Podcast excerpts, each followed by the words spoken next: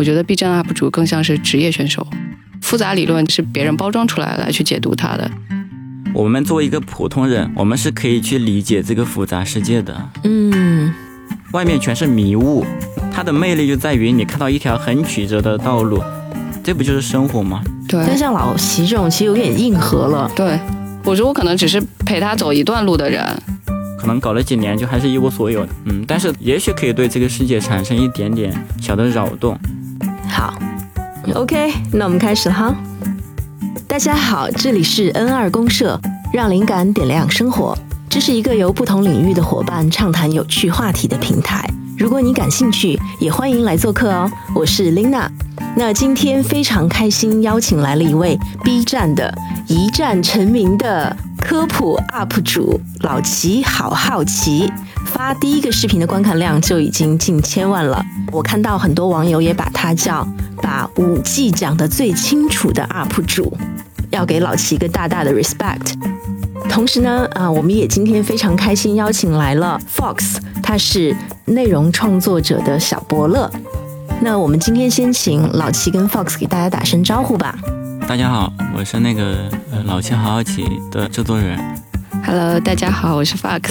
OK，Fox 能不能先跟我们介绍一下 B 站的 UP 主现在处于一个什么样的状态？比如说现在有多少 UP 主了，什么样内容会比较受欢迎？先给听众介绍一下吧，好不好？嗯，我其实也只是一个 B 站的用户，但是我们公司是在做 B 站、知乎、小红书的内容业务，嗯所以呢，就是整体来说，B 站现在日活大家也知道的，就两亿加，就是很多的年轻人都拥在上面，基本上都是九零后、九五后。嗯那好像我记得去年的时候，内部有分享过我一个数据，讲创作者是两千万。嗯我当时听到的时候还惊讶了一下，心想，哎，好像不是很多。后来其实自己在融入这个平台、学习这个平台的时候，就会发现，确实它跟区别于另外两个平台知乎和小红书一样，我觉得 B 站 UP 主更像是职业选手，嗯所以它的门槛很高，就限定了它的创作者一定不是很多。嗯，明白。啊，我也看到一个数据说，现在在 B 站看泛知识类视频的用户也都两亿多了。对，嗯就是知识类是一个算是一个垂直的大类。然后我那天听播客的时候，有一个点很有意思，他说、嗯 B 站的每一波的增长，其实都是跟着它的一个垂类频道泛化。就比如说，呃，目前看起来好像音乐区是有这个效果，那之前的知识区、科普区、美食区、生活区、美妆区，它每一个分区的增长，就会导致一波用户的增长。嗯，好，那 Fox 能给听众朋友们先介绍一下老齐吗？啊，老齐啊，老齐是我记得是去年十一月在刷 B 站的时候，一下就看到了这支视频，然后心想，哎，这个 UP 主就发一直啊，一直就可以八百万，当时 说这这是什么神奇 UP 主，然后就点进去看了一下，然后就还蛮认真的把这个视频看完。这个视频我大概看了有五六遍吧。觉得他是把深入浅出，还有就是像知识剥洋葱一样的这种方式是运用的很好的一个人。整体的内容跟我来说，我觉得是很真诚的。看评论的时候，我就会发现变成一个学习型、激励型的博主，然后下面就有很多留言说，本身只是想躺着刷个视频，现在的我已经在坐在桌前对，在做笔记。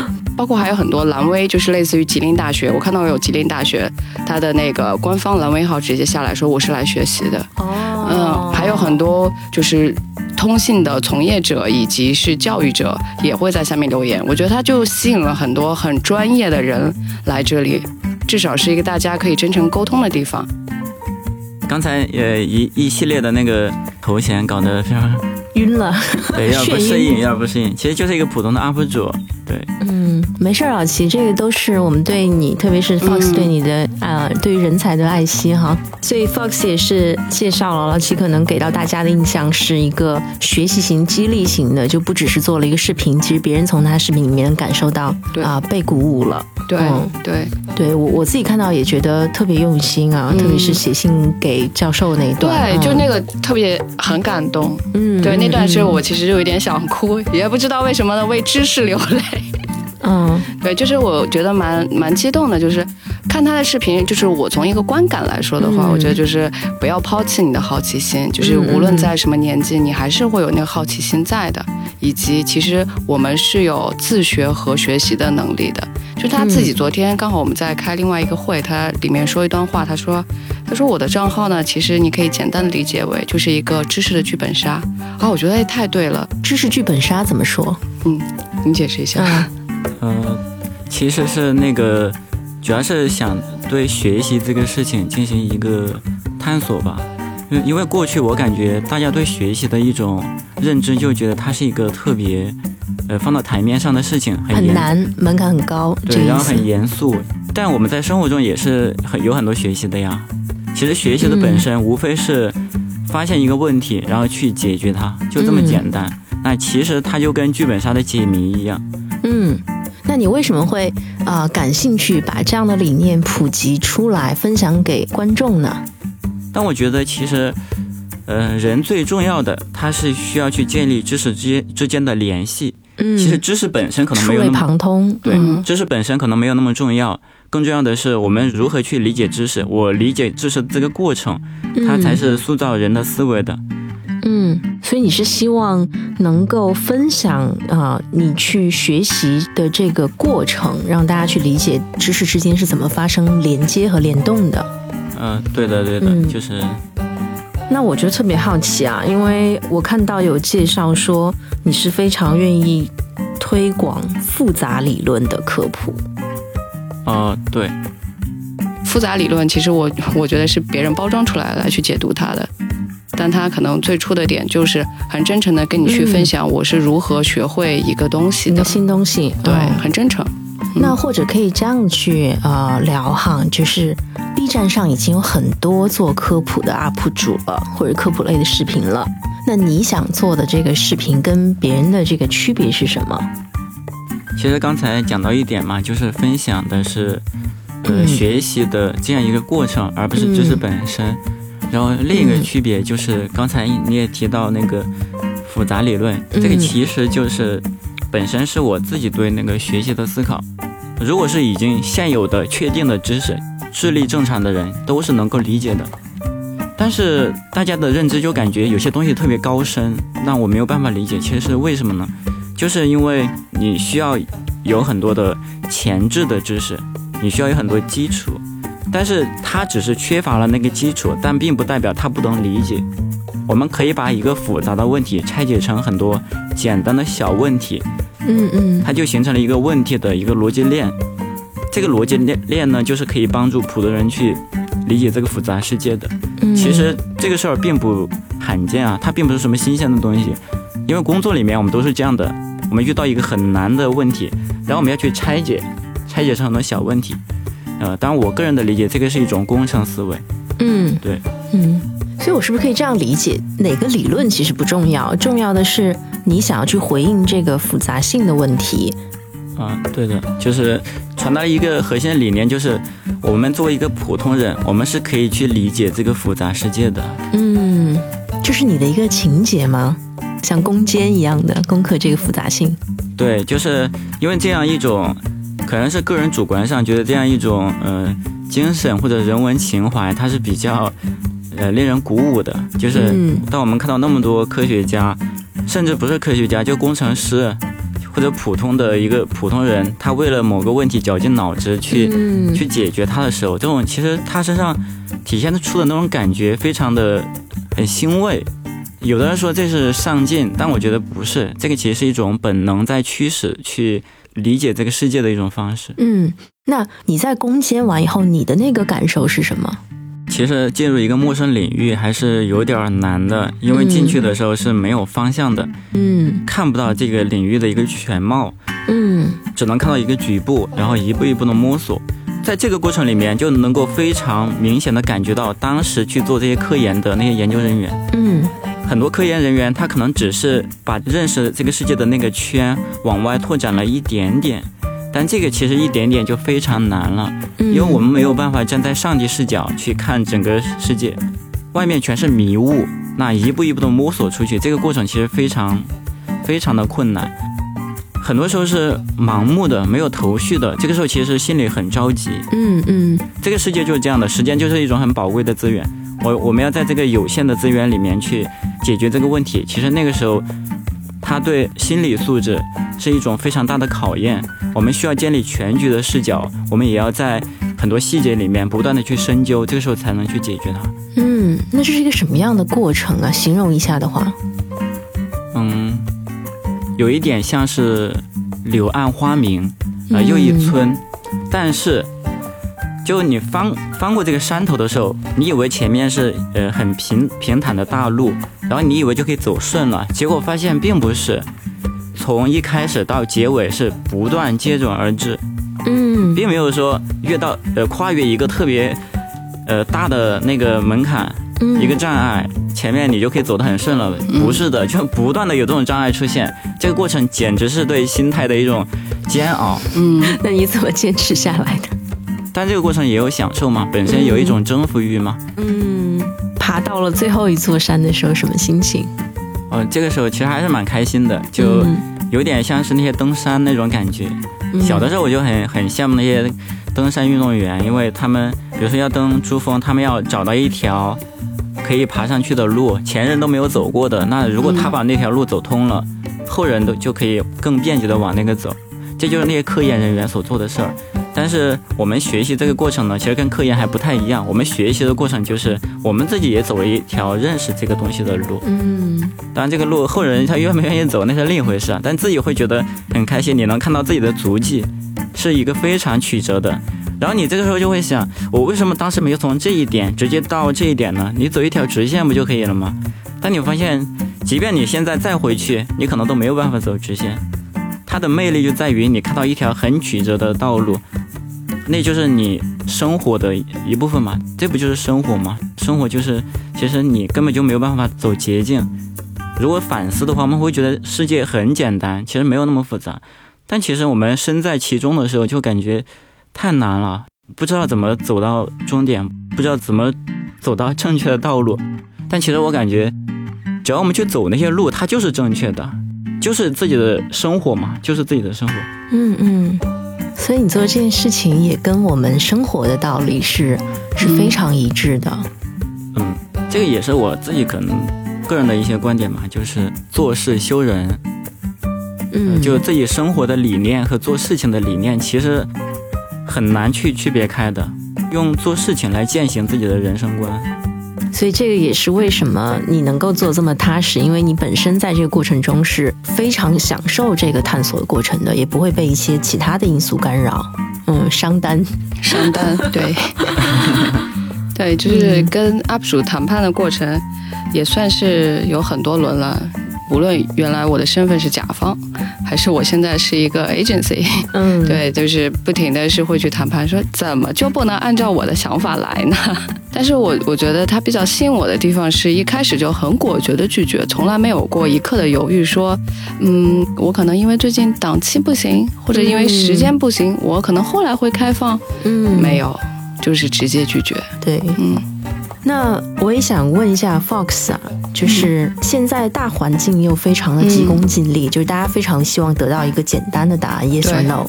对，为什么这样的视频它也有非常好的市场？现在品牌方也非常的急。对，那老齐他到底吸引到的是什么样的啊需求？嗯，我我记得我发就是宣推他的海报，哎，给艺人大榜的海报 发到朋友圈的时候。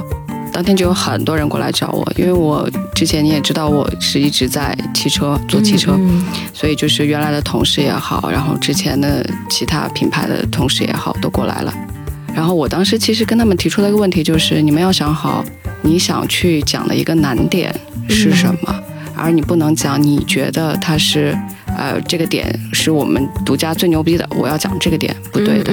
然后我们俩现在在一个商单里面摸索，也会发现这个问题。我觉得有一个点，呃，可以分享一下，就是他昨天在跟那个我们的商单客户在解释这个视频他的思路的时候，他就说：“你现在告诉我的这些东西。”是已知的结果，你是让我用内容来服务你的广告。说白了，就是我的内容全部铺垫是为了这支广告，但我的思路不是这样。嗯，我是用内容来去服务这个知识点。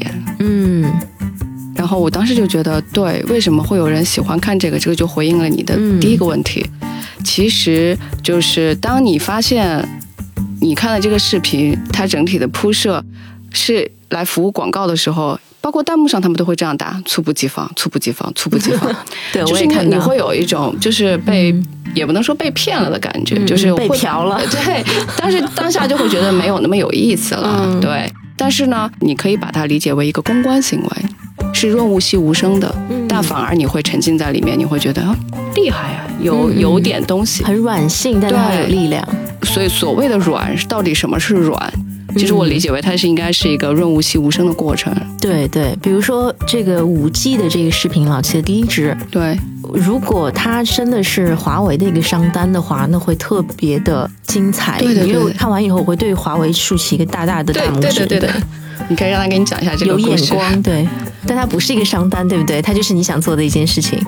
呃，对，不是商单，很多人以为我是那个华为的官方号，其其实不是。就视频里讲的都是事实嘛，就他确实做出了很大的贡献。嗯，嗯然后，所以我自己对于嗯广告这种东西的理解，就 UP 主他想要活下来，他就必须要接商单。嗯，呃，特别是像老齐这种账号啊，他一个视频要做三四个月，然后得四五个人，这个成本其实非常高了。嗯如果说我们现在去做这个事儿，就其实属属于用爱发电了。然后商单这个东西呢，B 站可能包容度还挺高的，但是呢，也不能说去消费观众对这个内容的信任度吧。嗯嗯嗯，如果说它的产品确实足够优秀，那其实讲出来，讲出来这个也没有什么不能讲的。对，明白。可能现在很多品牌方没有意识到，其实观众是喜欢看这种科普类的长视频的，而且它很纯粹的视频。我我觉得其实品牌方是有尝试过的，我可以站在一个品牌方的角度说，嗯曾经想过，曾经也确实尝试过，但发现的问题就是怎么着到后面都是一个猝不及防。所以其实这个软的过程，它不仅挑战的是你对知识的拆解能力，它其实更挑战的是你对传播的想法、嗯对创意的想法。还有品牌方的信心。对对你不能说它不是一个没有创意的，它非常有创意，它是需要你高度去整合你的创意，怎么样平铺直叙，用事实来说话。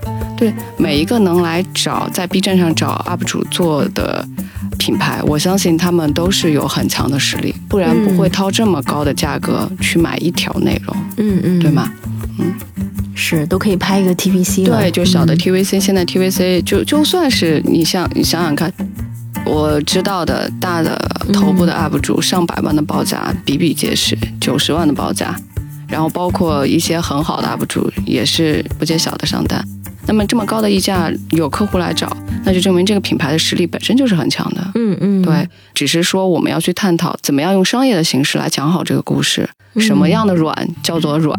嗯嗯，明白。所以这是品牌的视角啊。如果站在观众的视角，现在观众为什么会喜欢看科普类的内容？而且嗯我看很多的 B 站科普内容还是算是这个轻科普啊，就没有那么难。但对像老习这种，其实有点硬核了。对，观众为什么也会喜欢看这样的内容呢？嗯，我觉得跟 B 站的年龄层也是有关系的吧，因为我觉得 B 站的年龄层大部分还都是学生。首先就是学生他的这个探索欲和好奇心是很强的。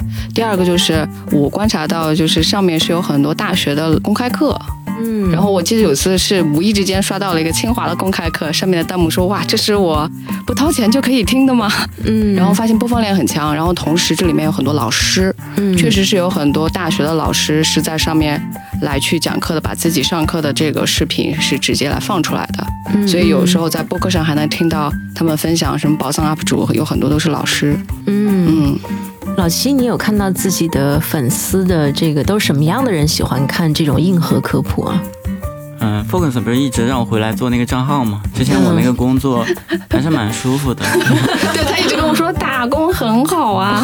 对，其实嗯，打工还是挺快乐的，就也不用操心那么多事儿，而而且嗯，真正其实大多数工作都相比老七做这个账号都要轻松很多。嗯比如说我们那个三个月、四个月，其实几乎是没有休息的在做这个事情，因为它确实是有点儿难。对，而且不能间断啊，那对，不能间断。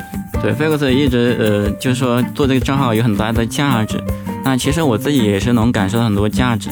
嗯刚才你不是问、问是哪些人群在看吗？嗯嗯，具体的我不太清楚，但是我经常会收到一些私信，嗯。就比如说，嗯、有那种大学的本科生或者研究生，嗯。本科生他可能就进入大学很迷茫，然后研究生的话，他其实是在做科研，他们做那个课题，其实很多时候找不到方向，很痛苦，痛苦真的是人的一个常态呀。我收到那些私信，就感觉他们会受到这个视频的一种鼓舞，觉得这种研究的方法也是可以去做某些借鉴的。印象最深的是这种私信，就是他是一个中专的工厂里打工的，嗯哇，这种，然后他就说，他虽然我看不懂你的视频，但是你的那种执着的精神，然后让他重新燃起了对生活的热情。然后他就说，他现在想要去报考某些成人自考啊，嗯类似的这种机构，想要去提升自己。其实背后是一种人类共通的一种对这个世界的一种美好的东西的向往。他想要去做一些事情来成就自己，嗯嗯，是这样一种东西。嗯我也说一下我的感受啊，因为今天呃刚见老齐的时候，我我问他我说你是学生吗？因对，为就很年轻，对吗？不是是因为我自己觉得花这样的时间跟执念去做这样的视频很难在工作以后完成。嗯嗯，这个是一个让我觉得很鼓舞的，就是你工作以后，你不是只有工作或者只有生活，嗯，其实你有很多自己内心坚持的东西可以去可以去更好的去旅行的。那另外一个我也觉得挺治愈的，因为它里面有讲到本身这个极化码的这个理论早期是冷门，艾瑞肯教授坚持了二十年，然后五十岁的时候才开始被人关注到这样的他研究的理论，所以我当时觉得其实很多的工作很多领域都是都是没有那么主流的，嗯。那嗯这个时候你要怎么去坚持它？像之前屠呦呦的那个，一辈子你你你投在一个事情上面是很难的，所以看到那个我也有一点啊、觉得有点治愈的成分在里面。嗯、做内容来讲，其实内容本身是有一点误导性的，引导性，误导性，是有一点误导。呃，嗯。我我想表达的是说，那个视频里面他传达了一种好像阿里肯就呃孤注一掷的这种感觉。他那个大的研究，他可能一辈子就是没有结果啊。那大多数科研者都是这样子的，嗯所以他必须得要生活嘛，得做出一些小的成绩、小的研究成果。其实现实生活都是这样子的，呃，他可能没有那么多的戏剧化，他就是说我的一个正常的生活状态我要保持，但是我保留着那种探索更多可能性的那种嗯心态。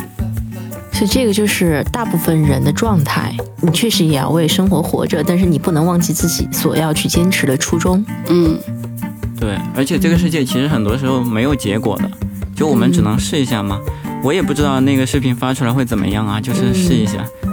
对，试一下，嗯，嗯，那发出来以后，你看到有快一千万的点击量，你当时的心态心情是什么？哦，心情还是有点激动的吧，因为 有有点激动的。我的原原先的预估是三十万播放，嗯我觉得就这预估是怎么来的？没有，因为它是一个冷启动嘛，然后嗯冷启动的账号，嗯，这个内容时长又比较长，它二十几分钟，所以嗯其实没有很高的期待。当时我想的是，也许可以积累一小部分对这个东西、对知识很感兴趣的用户，然后这样子去建立一种联系，也是蛮好的。你们发出来以后，你当时做了一些推广吗？还是就是只是上传了这个动作？呃，没有推广。嗯，就只是传上去了，所以它是自然滚起来了，快一千万的流量。对，如果做推广的话，其实做这个事儿意义就不大了，因为它嗯本身也不是一个商业行为嘛，一开始的时候。嗯嗯，我看你视频里面有写信给 Eric，你当时是怎么会有这样的想法？其实还是很想了解这个人的，当然最终我们其实没有很深的那个接触啊哈，嗯。因为确实是对这种老科学家这种他们的那种状态很好奇，因为我知道做科研它其实是还是比较孤独的这样一条路，嗯。而且很多人他就孤独一辈子，最终都不会有人记住。嗯。然后当时其实非常好奇，说他当时真的是五十岁了，就在被人看到他那篇论文之前，他前面其实可以说是寂寂无名。嗯那这样一种心态，一个四十多岁，然后没有其实没有做出一个真正实质性，呃社会成就的人来讲，他的一个心理状态是什么样子呢？我之前好像看过一些文章，我记得说，呃，有些四十多岁的中年男性，他就会为那个年龄感到焦虑。其实，呃，人他本来就是这样，他其实还是希望能在这个世界留下一点东西的。我其实也往往有那种恐慌，就是说我这辈子难道就要庸庸碌碌、碌碌的过一生吗？然后我就很好奇他是什么样的心态。但其实沟通下来之后，就我的感受其实就是说，没有必要有那么强烈的功利心。活着嘛，无非就是要做一点自己喜欢的事情，做一些自己认可的事情。嗯，那种成就我们当然是想。但其实，它就会扰乱我们的一个思绪。然后那个视频火了之后，当时有很多人找我嘛。其实当时我心里是有点恐慌的，我就很担心心态。难道以后就要受自媒体的影响吗？流量好，我就感觉价值就很高。如果说数据不好，我就没有价值了吗？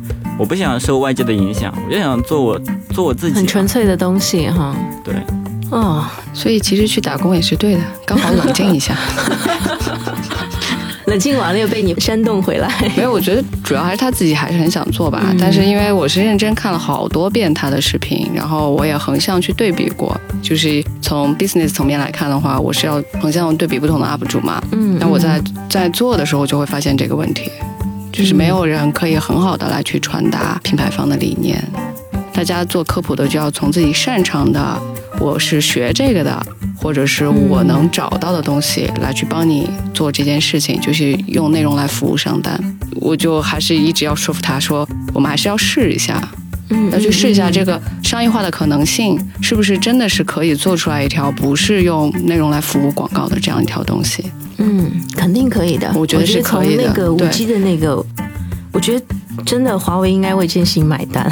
有有，我看到那个账号下面过去了，就是华为自己的那个官号在下面直接过去了。对，然后我过去了是什么意思？就是直接在他的那个评论区下面是有留言的。哦，嗯，直接是去说我来学习了，我来晚了，大佬什么？哦，很有意思。来，此处应该有掌声。其实华为是去找过你的，对吗？嗯，对他们说后面想要。嗯，多跟我合作什么的？我也不是说什么华华为的粉丝啊，我们只是其实说一些事实而已啊。嗯，因为他刚才说了一点，他就一直在强调，我说的都是事实。嗯，这个点其实是很重要的。包括昨天晚上，我们也在跟那个上单的客户在电话沟通的过程中，他就说，你不用担心啊，如果你的产品质量你是卖的这么好。然后你的市占率、你的品牌就是这么好，嗯，那就证明你是有价值的。我只是在说事实，对。但是就是不要盲目的去加一些我们认为就是品牌方认为消费者应该知道的东西，嗯，对。然后最后聊得很激动，客户跟我们康康完之后，立马来找我说：“哇，我太激动了，我今晚聊激动了，还跟我在讨论马斯克。”你可以听听他他的理想，其实我觉得他的理想是让我看到觉得更有价值。所以之前我们俩聊天的时候也说过这个问题。我说我可能只是陪他走一段路的人，他的路很长呢。你可以听听他的理想，就是我觉得很好。老齐来说说你的理想吧。理想？对，就是因为他是最打动我的，根本就不是因为这个账号，是因为跟他沟通下来之后，他跟我说他未来想做的事情，我觉得啊，amazing 是什么？呃，我一直比较关注的是那个高校教育，嗯，因为那个 K 十二嘛，其实做的人已经很多了。然后我感觉我那个大学学的时候，我其实没有好好学习。然后我觉得这个过程非常奇怪。我并不是一个很排斥知识的人，但我觉得大学的那种环境以及那种教学模式，我就学不下去。然后还老挂科，我非常讨厌那种那种东西。后来我就。去看我到底为什么学不下去呢？是我这个人有问题吗？因为我大学其实因为这些事情都很抑郁了，我都怀疑自我了。但我，所以我其实那些给我发私信的大学生，我真的非常理解，大家很迷茫。嗯嗯。其实最终最重要的一点是，整个大学的学习他都不知道学这个东西干什么。比如说，呃，有些基础知识它其实很重要，但是一开始的时候大家并不知道。这个东西它有多重要？对，为什么学它？对，那个老师会跟你说，你这个东西先学着，以后你就知道了。就他要等到后面大三、大四的时候，他才知道这个东西的重要性。嗯，在前面只能怎么样呢？死硬硬扛着，死记硬背，就忘了。对，后面就忘了。然后我就去看那些教材，我就发现他那个教材其实写的很系统、很严谨了，但是就感觉不对劲儿，它不太符合人的认知规律。其实我们认识一个事物吧，它很简单的，我必须要有一个起点，然后有一个终点。嗯，就什么意思呢？我必须要知道这个东西它是干什么用的，它的基础是什么，它从哪里发源的，然后它最终抵达它的终点，就是说这个东西是怎么解决这个问题的。嗯嗯，其实一个知识如果以这样子的脉络去学习，有始有终，它其实在大脑里面能够形成一个闭环嘛，就还是挺挺容易的。它并不是什么难事儿，只要那个呃逻辑链能够拆得足够细。当年我们的校长他说了一句话。大学生活最重要的是发现问题，再去解决问题。嗯，年轻的时候我是不懂这句话是什么意思的。其实做老齐这个账号，我就发现是完全在践行这样一个理念，就是就是用陌生领域之后，必须要去发现问题。如果说我没有发现问题，那其实说明我连领域的门槛都没有摸到。嗯，只有发现问题之后，才能去解决问题。如果说按高校的那种教育模式，我一开始是没有问题的。我都没有问题，我学啥呢？我只能去对死记硬背那些知识，被硬灌输的一些内容。嗯，对我还是想往教育方向发展，去怎么去理解知识。嗯，但这个过程我自己也在探索啊。嗯，因为之前也有一些那个大学的教授，他们对这个东西蛮感兴趣的。之后是不是我们可以探索更多的一种教学的模式？嗯，国外已经有很多人在这样子做这样子的探索了，国内还没有。但是呢，国外呢，他做的也很少有这种视频可视化这样子一些层面，所以其实老齐这个账号它的一个可能性还是蛮多的。嗯，就我不知道他未来能不能赚钱，可能搞了几年就还是一无所有，当然也也很，这也也能接受，毕竟是一个风险嘛。嗯嗯，但是他可能会对，也许可以对这个世界产生一点点小的扰动。嗯，然后另一方面也可能是对我自己的心智有一些磨练。我还是很希望去实现一些，呃，自己自己认可的、有价值的东西的。嗯，这个理想真的特别的打动人啊！而且你要对自己有信心，对未来有信心。我们跟同济的老师合作，就同济的设计创意学院，我也能看到现在高校在改变，然后也自己去做不同的实验室 studio，然后甚至从小孩子开始就做一些共创。我看了以后，我我很羡慕，因为我跟 Fox 都是二十多年前上中学。对，我看以后会觉得现在小孩子好幸福啊，包括现在年轻人可以上 B 站，我们原来真的就只有书本，只有课堂，嗯，那个过程是更痛苦的。嗯，高老齐说的这个也是跟人的记忆体系是很很接近的。啊，人的大脑是只有判断它未来对于你长期有作用，你才会打上一个长期记忆的标签，进入长期记忆库的。如果我们是没有任何的理由要去学它，要去关注它、记它的时候，它只能变成一个瞬时和短期的记忆，嗯，长期是留不下来的。所以这也是为什么很多人毕业以后就全忘了学校里的东西。所以老齐的这个志向是非常非常有意义的。对，而且我们相信，在中国啊，有院校的发起，也有像应该算民间组织，民间组织，对 对，共同的努力哈。然后也需求端其实也慢慢起来了，嗯，所以你会有学生联系你嘛？所以需求承办方再加上中间很多的各个力量的集合，未来一定会好的。嗯，对，就是确实很打动人，因为我比较欣赏有理想的人。是是是，你的视频像我们这种老阿姨也很喜欢看。谁谁是老阿姨？好的，那老齐，我觉得也可以回归一下你做视频这件事情，因为很多人也好奇这个是怎么变出来的。你的工作室有几个人？嗯、我们现在还没有工作室，然后、啊，团队，对，就其实就是朋友聚到一块儿，嗯，主要的一个策划是我嘛，所以策划跟文案是你写的，嗯，对，然后后期主要是我负责，我就找了外包吧，找了三个外包做后期的，呃，动效、三维什么的。哦，所以你还是投资了一些钱做这件事情的，对，就是要花钱找外包。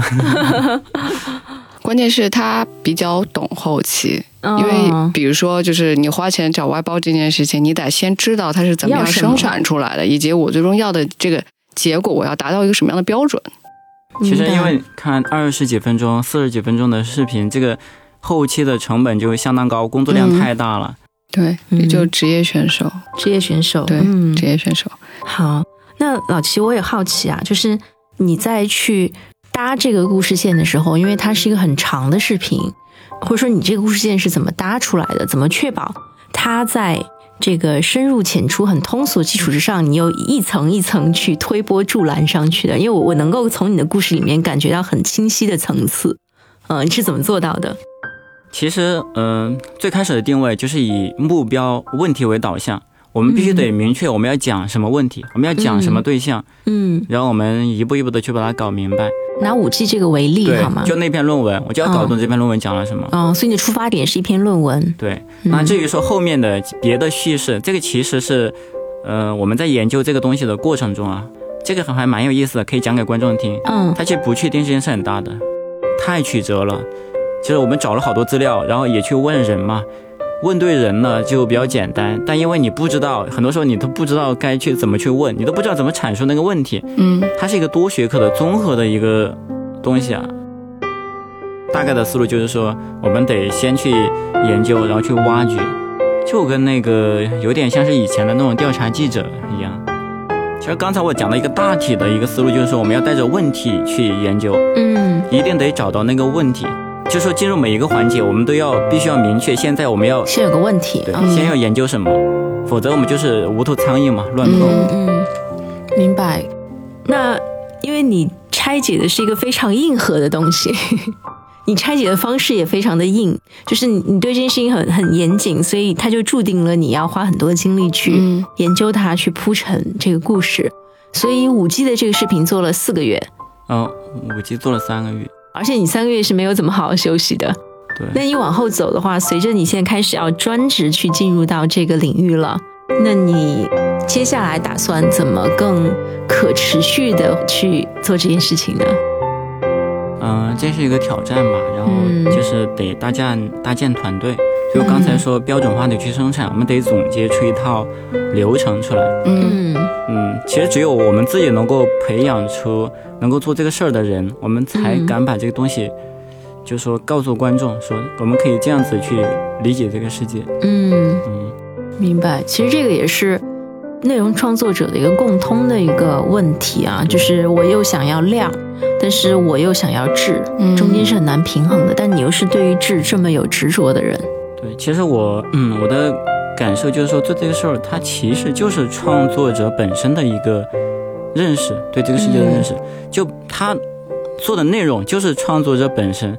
如果说呃我们做这个东西，我们自己不是这么认为的，我没有被这个东西打动，那其实我是、我我告诉观众就说这个东西很牛逼，那我也嗯那个很假，它会显得很虚假。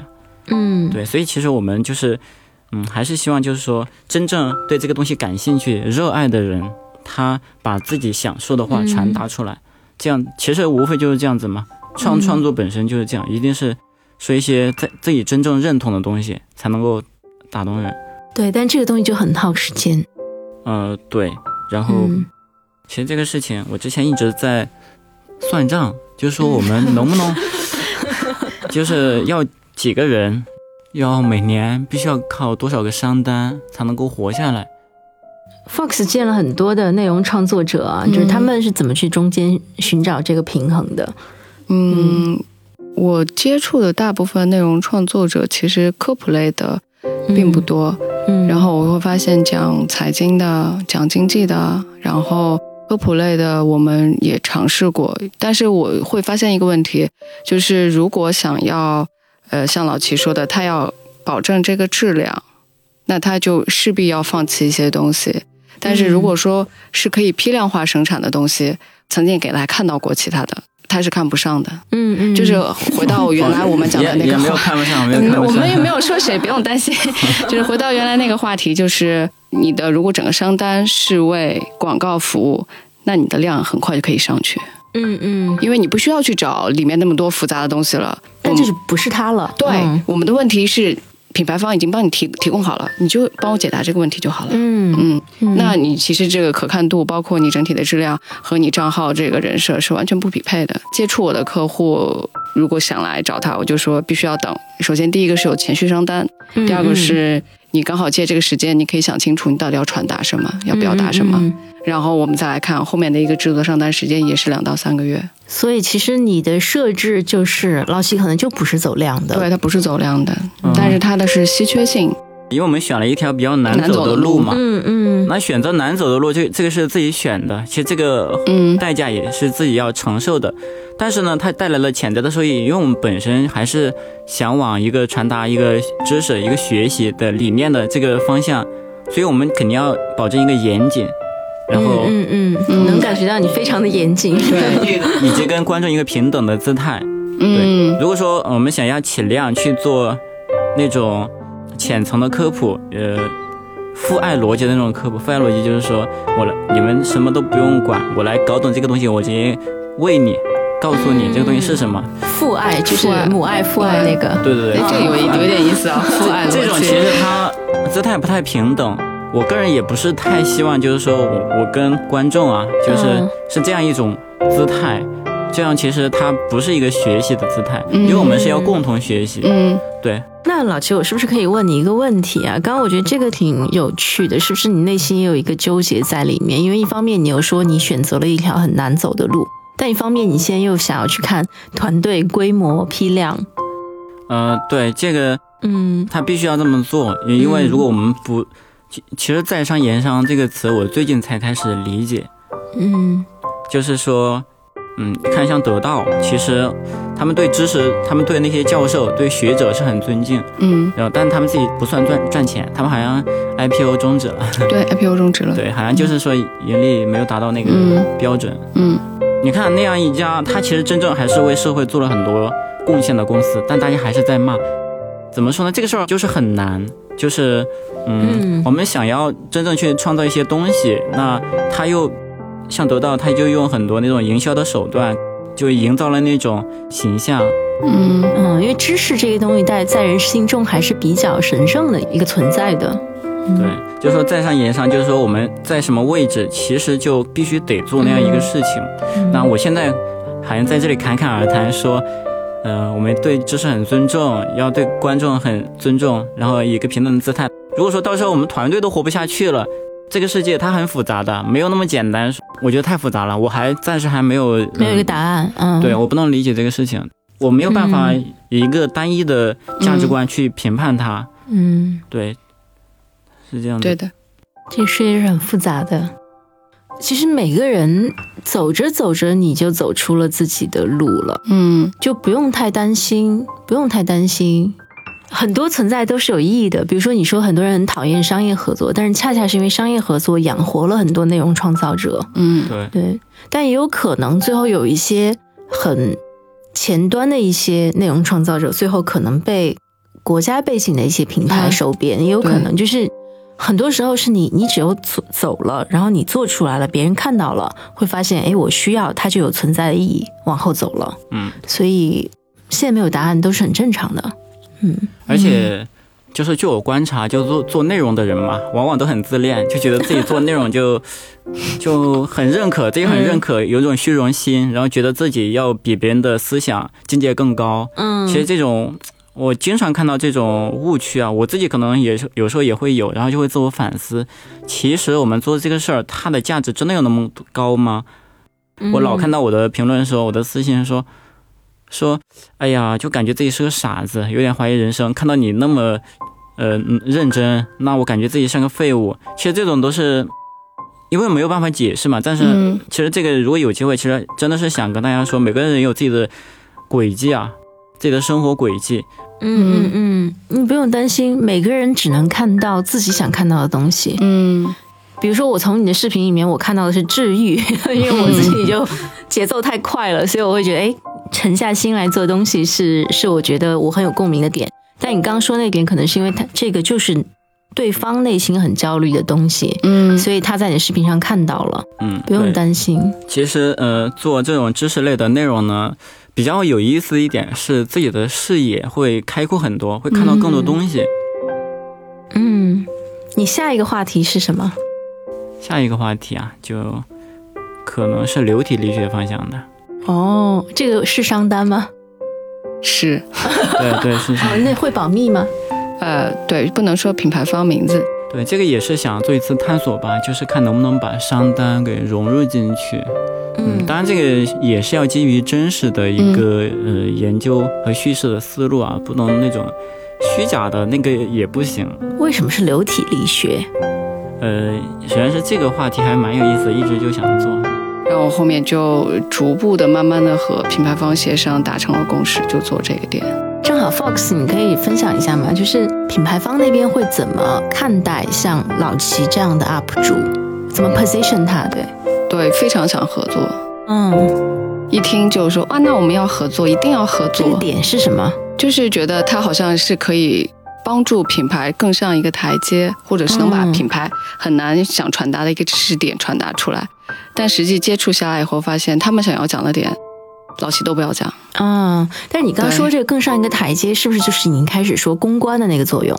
对我我自己理解为，其实像老齐这样的 UP 主，他应该起到的是公关的作用。嗯嗯，对，具体展开一下。就如果说我们只是解决一个业务上的难点，可以不用找他这样的 UP 主来做的。嗯嗯 B 站上有很多人是可以帮你把它去拆解的，嗯嗯，无非就是可视化、形象化、拟人化，嗯。我让你理解这个东西是如何产生的，嗯嗯它是如何工作的，嗯，然后最终它能达到一个什么样的效果，嗯。然后同比竞品来说，它可以达到一个什么样的效率。嗯，这条链路其实已经就是讲一个完成了。简单的品牌想讲的故事是很容易的，对，就是他刚才嗯说的父爱型，投喂型，不对投喂型科普嗯。但是老齐不是，老齐他是他的驱动心是来自于我真的是想做这个，也我并且从你的品牌上发现了这个点和我的兴趣点是 match 的，我可以去讲好这个故事。就那个比较高级的价值点。对，嗯然后品牌方很容易陷入到一个误区，就是我这个点这么好。那大家都不知道啊，我需要让大家知道，但是这个好是很单向的，对，它很单嗯。向，是品牌方认知的好。然后我这个点反而没有什么竞争力，大家都在用这个工具做，但是有人说过吗？我昨晚上的一个点就是，大家都在用这个工具，但是没有人说过没有，人说清楚，没有人说清楚过，甚至连没有人提及过，因为大家都认为这个是不重要的。嗯。嗯，那为什么其实像五 G 这个视频一样的道理啊。对，它就是工具，但是这个工具它其实很重要，嗯，或者这个工具它的应用是很重要的，然后它帮你解决了一个实际上的问题。我们把重要的事情说清楚，那这个品牌说清楚了，它自然就在这个点建立优势了。对。那我们今天聊了很多哈，那我也想呃最后一个小话题想了解一下，因为我相信很多人都好奇，呃，如何能够成为一个更有价值或者是更有意义、存在意义的 UP 主，有什么建议吗？嗯，就是首先，我觉得他做的内容就是要他自己最感兴趣，他最最能表达的。嗯，因为其实一个人的能表达东西不多的，就那个东西就来自于他的生活，嗯他要找到他最想表达的东西。然后另一个可能不太呃成熟的建议是，他要找一下定位，还是在那个内容市场上的定位，做一下差异化吧。比如说，如果我现在去做一个李永乐的科普，其实也能做。嗯。那个 就这个，它其实相对来讲就是会呃轻松一点，对它的深度以及它就是一个知识型的哎。小贴士。哎，对，但很重要的是，你刚刚说自己要先清楚自己想表达什么，对，但这个往往是大家缺的，会去看哎现在什么火我做什么。嗯。如果说现在我们去做一个李永乐那样的视频，就李永乐老师已经做的很好了，那么现在再去做一个，大家已经接受李永乐老师的审美了，嗯。那其实已经嗯。嗯、没有你这个东西不新鲜呢，嗯，除非我们能够做出一些更创新的东西来，嗯，是嗯。这样子的。就卷起来了。嗯，所谓的行话就是卷起来了。对，嗯，所以你看，讲物理课，就是我觉得今年就是张朝阳，哦，我觉得蛮蛮震惊的，哦就，他那我要回去补课一下。哇，那那是那是听不懂的，那是听不懂的。还是算了。对，是李永乐老师在底下狂记笔记的。但是我我会我会看到就是张朝阳老师的魅力，嗯就是因为他本身就是学物理学的博士，很厉害。嗯嗯，然后再加上他的表达，然后他的思绪，我虽然听不懂啊，非常的快，很好。然后我就忽然想起来，曾经也合作过，但是是以他的人物形象、他的身份背景、社会地位这样的来合作，嗯但就感觉好像缺失了那么一点东西。他自己的那个魅力。对我对他印象很深的是，我们活动结束以后，嗯然后他在场外跳舞，哦，那那一刻我的印象太深了，然后我就会觉得，哎，他是一个很有趣的人，但不是 TVC 里面要表达的人，嗯，明白。对他不是那样的人。嗯然后就今年他的物理课就让我想到了他在场外跳舞的那一刻。嗯嗯嗯，是。嗯，哎，对，刚才还有第三点，就是这个可能需要说，如果做 UP 主的话，其实可能做什么事情都是要做一个 MVP，就那个最小可行性验证。对，就是我们检验一下市市场。做 UP 主可能是成本最低的创业了。嗯，这个时代赋予我们的这个便利。那小红书，小红书，啊，更低，更低，更低，对对对，门槛再低一点，UP 主都是职业选手的赛道，照片就可以。对对。好，那 Fox，我我也想请你补充一下啊，就是因为从你。啊，跟老齐合作能够看出来，就是你是会很欣赏一些不一定是已经是头部的 UP 主了，但他可能是啊新进的很有冲力的，这个也会给到一些新的 UP 主或小的 UP 主一些希望嘛。嗯，那你会希望看到啊什么样的一些小 UP 或者是新 UP 哈，然后他们也有机会能够被像你这样的伯乐关注到，或被品牌方关注到呢？嗯。我觉得就是还是那个要找到你的差异化的表达点，就每个人的表达点真的是不多的。第二个就是持续不断的去做，真的是要去。你觉得如果还不错的话，就要持续不断的去练习，持续不断的去做。我本身很欣赏的，不论是头部的，还是腰部的，还是尾部、脚部的，都都无所谓。像这种尾部的播客。对，但但是我会觉得，就是你能提供的内容价值，我我一直觉得内容是一个很好的连接点，它是一个双向启发的过程。嗯，就是你能启发到我，无论你是多小，我都要尝试跟你建建立联系。嗯，这个是我的点。嗯，就是所以，所以 N 二也有机会有 有有商单，是不是？对对，有包在我身上。对我我，因为我认真的听，我我是一个播客的重度用户，我听了那么多播客。然后我也会有自己的偏好。我记得我还跟你讲过，我很喜欢你讲 Prada 的那一期，还有这个职业工作转化的那一期，我自己还在记事本里面记了。因为我觉得它是很启发我，很有双向启发，很有观点。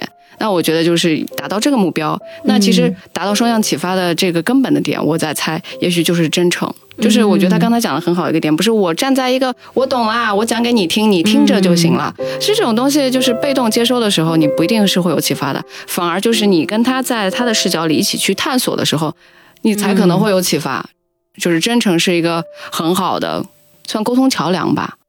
对，所以其实刚刚呃，老齐跟 Fox 讲的最重要的一点，一直在 highlight，就是一个是老齐说的，你想确定好你要表达的东西，其实就是 Fox 说的真诚，嗯，就你真正内心向往想要跟别人讲那个东西，嗯，你才能把它讲得更好，嗯。嗯，哎，真诚这个很难被表达出来，但是实际上我是因为在他的。